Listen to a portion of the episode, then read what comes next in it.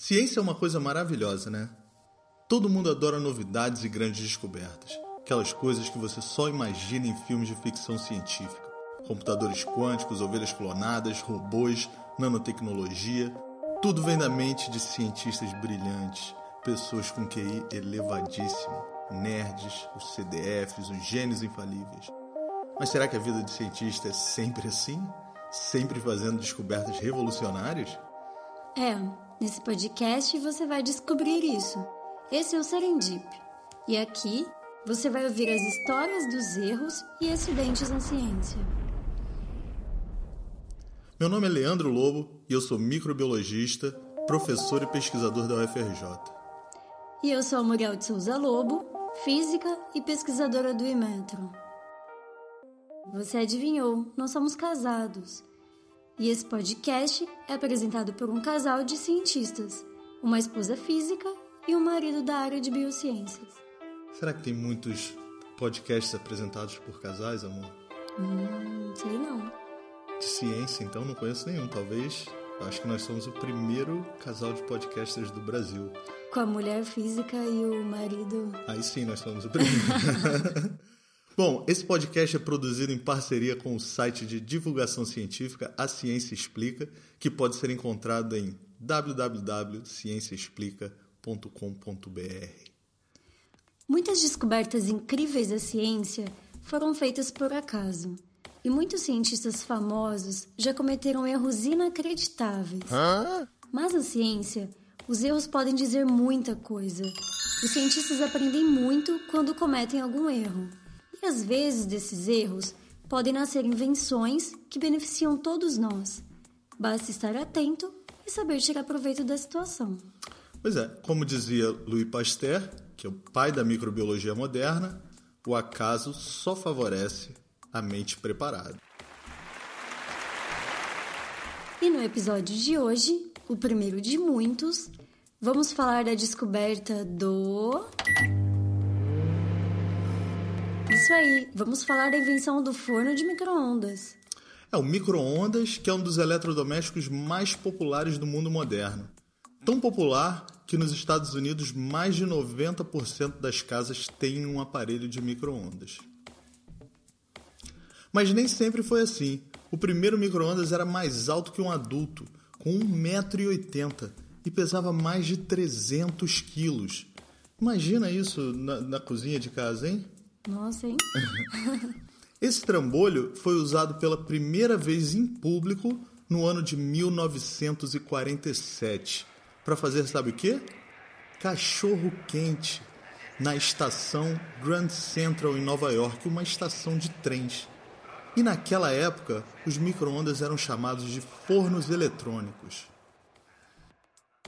Bom, nós ligamos para alguns amigos para perguntar para eles o que, que eles sabem sobre a invenção do forno de microondas. São é o pessoal do podcast Microbiando, que é o nosso podcast co-irmão. Se você não, nunca escutou, vai lá e procure no, no seu agregador de podcast, que é um podcast muito legal, também produção do site Ciência Explica.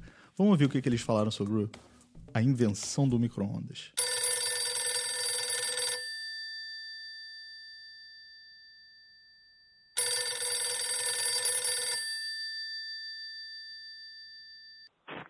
Alô?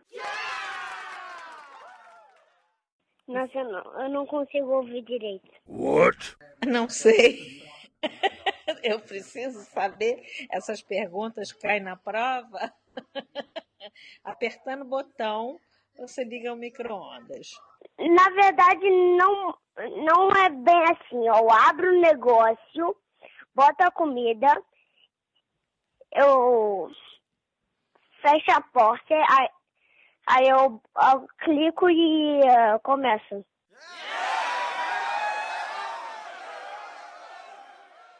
Ah, é assim. Eu acredito que seja essas ondas que elas são emitidas e elas fazem com que, por exemplo, a gente consiga esquentar comida, é, fazer arroz. Eu acho que é assim. As ondas são emitidas, a comida absorve e consegue fazer com que esquente. Uau! Puxa, bota o número e liga. Sei lá. Pergunta a tua mulher que ela sabe. Uau! o calor da lâmpada vai pro, pro negócio que eu não sei muito falar sobre isso. Eu não sei muito falar sobre micro, micro-ondas. O micro-ondas foi inventado por puro acidente, ao acaso, há mais de 70 anos, em 1945, pelo engenheiro Percy Spencer, na época funcionário da empresa Raytheon. Essa empresa ainda existe hoje em dia e produz em geral armamentos militares. Percy estava trabalhando na criação de novos sistemas de radares. Já que naquela época as forças aliadas participavam ativamente da Segunda Guerra Mundial. E o principal componente do radar é uma peça chamada magnetron, que é a mesma peça que está dentro dos micro-ondas modernos, que aquecem a nossa comida. Magnetron foi inventado alguns anos antes, em 1934, por Arthur Samuel, que trabalhava no Bell Telephone Laboratory, um centro de pesquisa muito famoso que inventou coisas como televisão, fax, o transistor, o laser, o LED. Acho que precisamos de um novo podcast só para falar das invenções do Bell Labs. É, calma aí, amor. Ainda estamos no primeiro episódio desse podcast. Vamos voltar a falar do magnetron. Percy Spencer trabalhava com um desses magnétrons em seu laboratório quando percebeu que uma barra de cereais. Ou de chocolate. É, tem diferentes versões dessa história, né? É, que estava no bolso dele havia derretido. Intrigado, ele se perguntou se o magnetron que ele estava trabalhando poderia ter feito isso com, com a barra de chocolate ou de cereais que estava no bolso dele.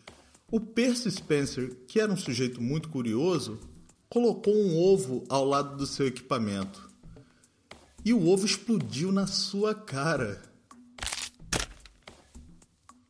É, e no dia seguinte, ele voltou com o milho e fez pipoca para todo mundo do escritório. Mas então, no coração dos fornos de micro-ondas, nós encontramos os magnétrons. Tem o um nome de personagem do desenho do Transformers, Magnetron, né? Ai, meu Deus. Bom, o magnetron produz um tipo especial de ondas eletromagnéticas, que viajam à velocidade da luz no vácuo e são chamadas de microondas. Mas mais tarde falaremos um pouco das microondas. Vamos agora começar pelo magnetron. Magnétrons são aparelhos interessantes. Graças a ele, você pode detectar aviões inimigos invadindo seu espaço aéreo, mandar um aviso via satélite e ao mesmo tempo esquentar o seu jantar. Sim, e apesar de ser uma peça simples, o seu funcionamento, a física por trás do magnétron é um pouco complicada. O magnétron, ele tem um filamento de metal, normalmente feito de tungstênio e tório, no centro de um tubo de vácuo feito de cobre. Quando aquecido por uma corrente, esse filamento de metal funciona como um cátodo e emite elétrons que disparam na direção do anodo de cobre de carga positiva. É, faz sentido, né? Cargas opostas se atraem. Tipo eu e você, né, amor? Assim, física e biociências, né? Oh. o pulo do gato do magnetron é que existe um par de ímãs colocado ao redor dessa peça.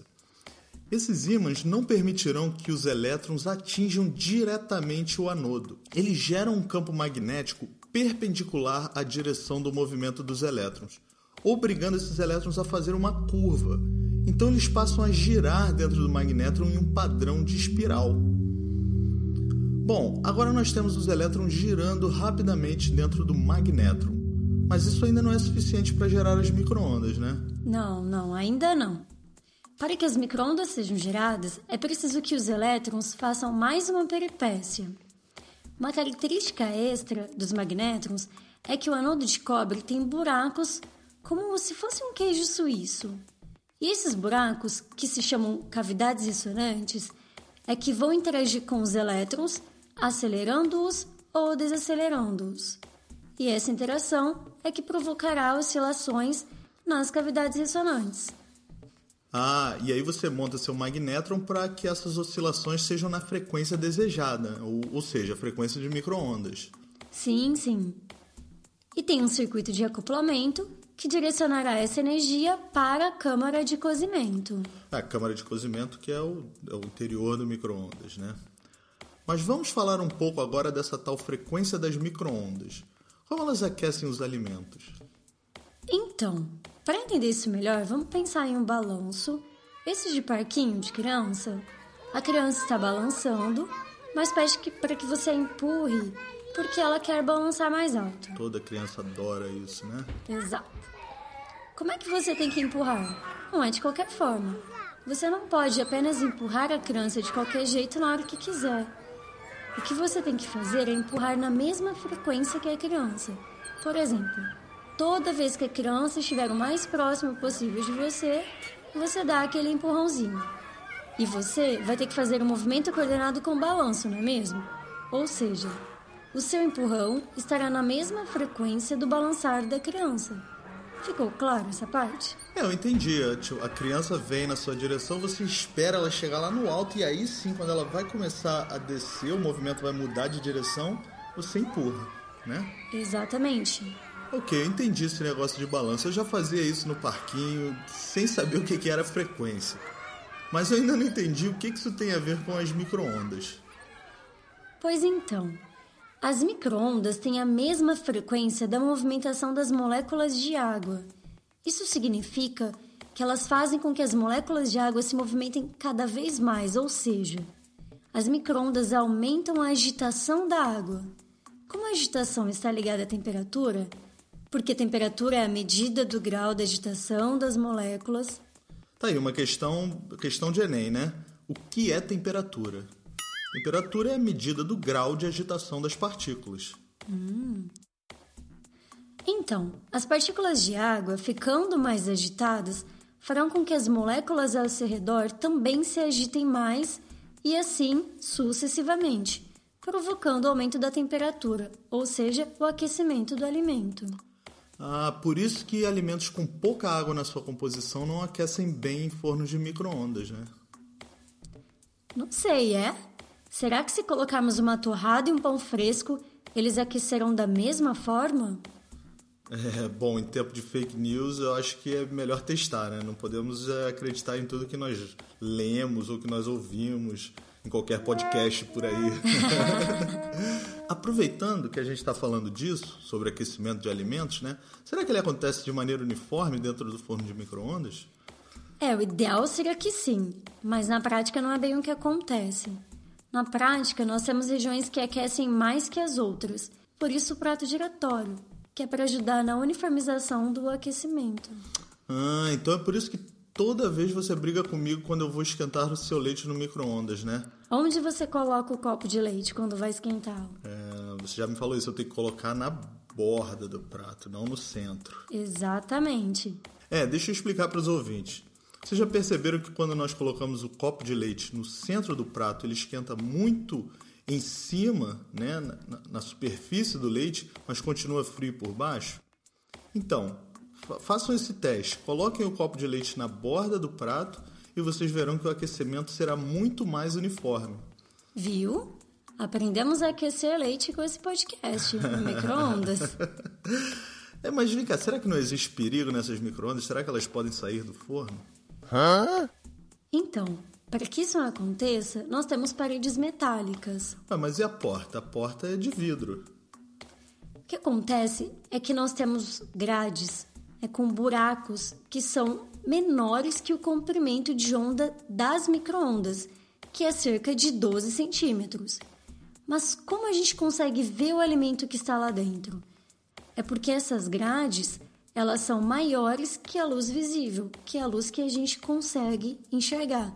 Ou seja, a gente consegue enxergar o alimento, mas as microondas de lá de dentro não passam por esse vidro, devido às grades metálicas. Agora você pode testar o seu microondas para ver se realmente as microondas não estão escapando de dentro do forno. Existem dois testes muito simples. Um é o teste da maçã, você pode pegar uma maçã e colocar em cima do seu micro-ondas, bem naquela borda entre a porta e o forno, onde fica aquela aberturazinha. Você coloca uma maçã ali e liga o micro-ondas por um minuto.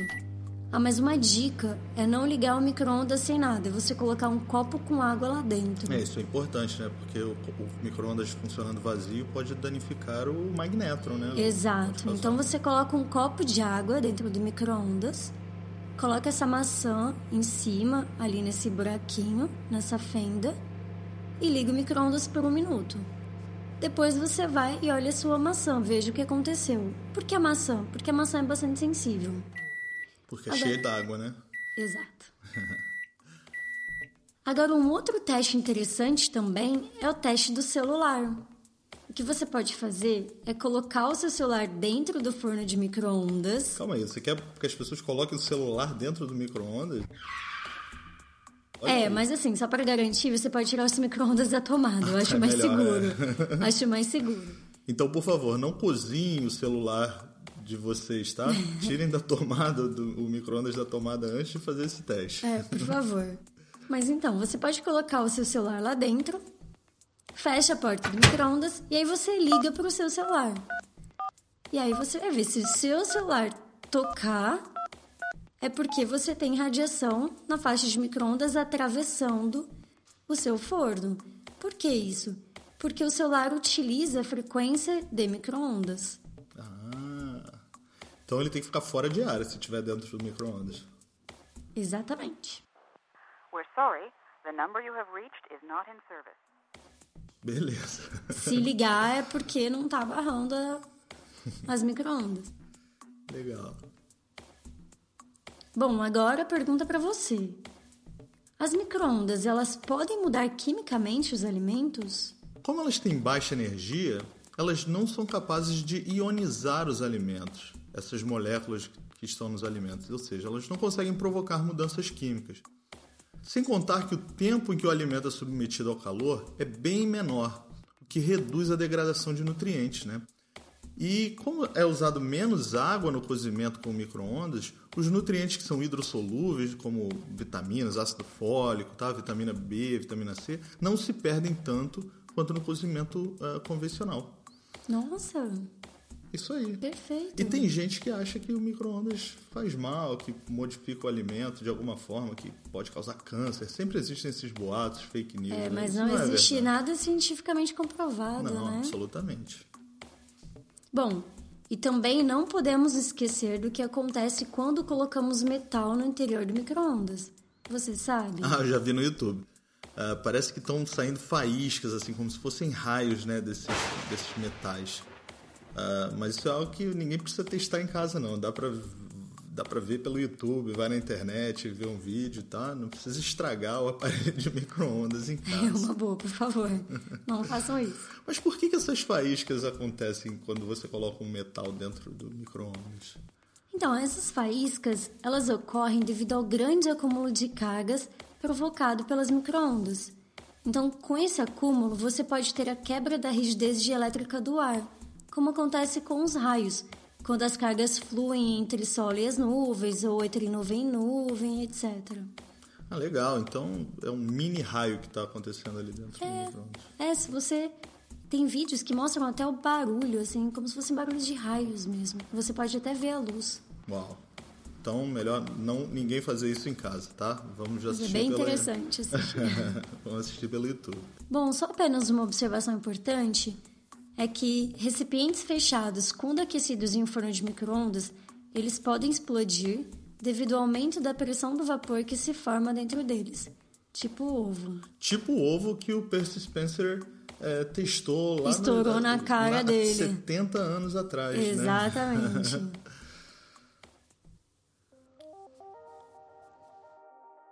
E é isso aí. Graças a uma mente perspicaz, hoje nós podemos fazer nossa pipoquinha em um micro-ondas e curtir um bom filme. Aliás, acho que eu vou fazer isso agora. O que, que você acha? hum, boa ideia. Lembre-se, não coloquem objetos metálicos no micro-ondas. E escrevam pra gente no e-mail. Professora de física, arroba gmail.com. Pô, que legal esse e-mail, fiquei com inveja. Eu também quero um para mim desse tipo, hein? Tenta lá, mas corre. É, não sei se eu vou conseguir. Contem pra gente que invenções ou histórias de erros na ciência vocês gostariam de ouvir. E deixe também suas sugestões, né, suas críticas, suas, seus elogios. E lembre-se de visitar o site A Ciência Explica www.cienciaexplica.com.br Esse foi o Serendip. Abraços e até a próxima. Até mais, pessoal. Tchau, tchau.